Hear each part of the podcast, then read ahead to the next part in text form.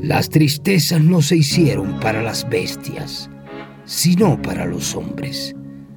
Pero si los hombres las sienten demasiado, se vuelven bestias.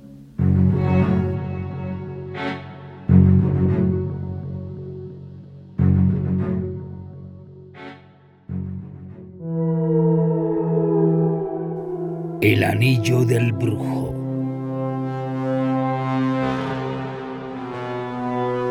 Nadie pudo entender la decisión de aquel hombre que al haber obtenido la vida aparentemente perfecta, lo dejó todo para refugiarse en una cabaña apartada allá en las montañas.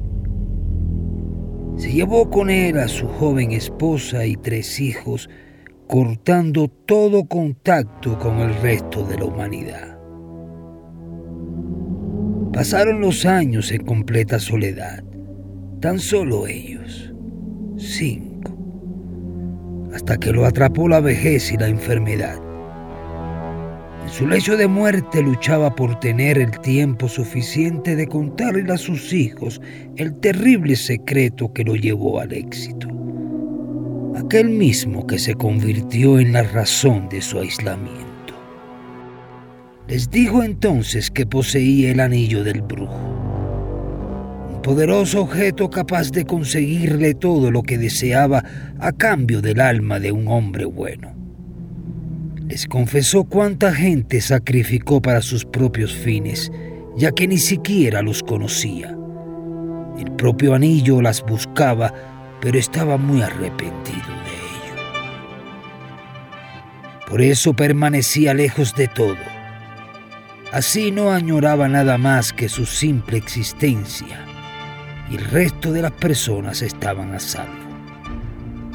No se deshizo del anillo, pues no quería que alguien más lo tomara e hiciera sufrir a inocentes, así que se había convertido en su guardián. Esperaba que sus hijos siguieran su camino, pero estos tenían otra cosa en mente. Supieron dónde estaba, quisieron probar su eficacia. Pelearon por él, se hirieron, hasta que solo uno quedó vivo y puso en su dedo el anillo. Pero en ese instante un terrible ardor corrió por todo su cuerpo quemándolo desde adentro. Enormes llamas le salían por cada polo, provocando un terrible dolor, pero manteniendo la piel intacta.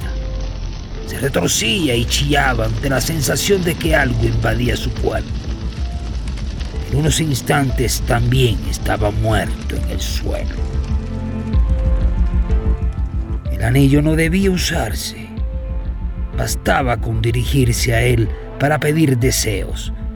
Solo un alma buena se requería para hacerlo funcionar, pero un alma retorcida servía para que el brujo volviera a la vida.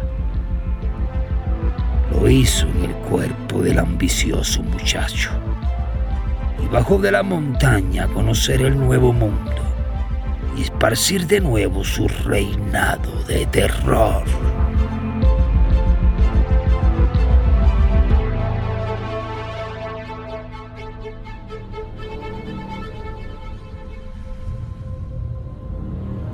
Si les ha gustado la historia de hoy, los invitamos a que nos acompañen en una próxima emisión de Creepypastas para la noche, aquí en la pupila insomne. Les deseamos dulces sueños.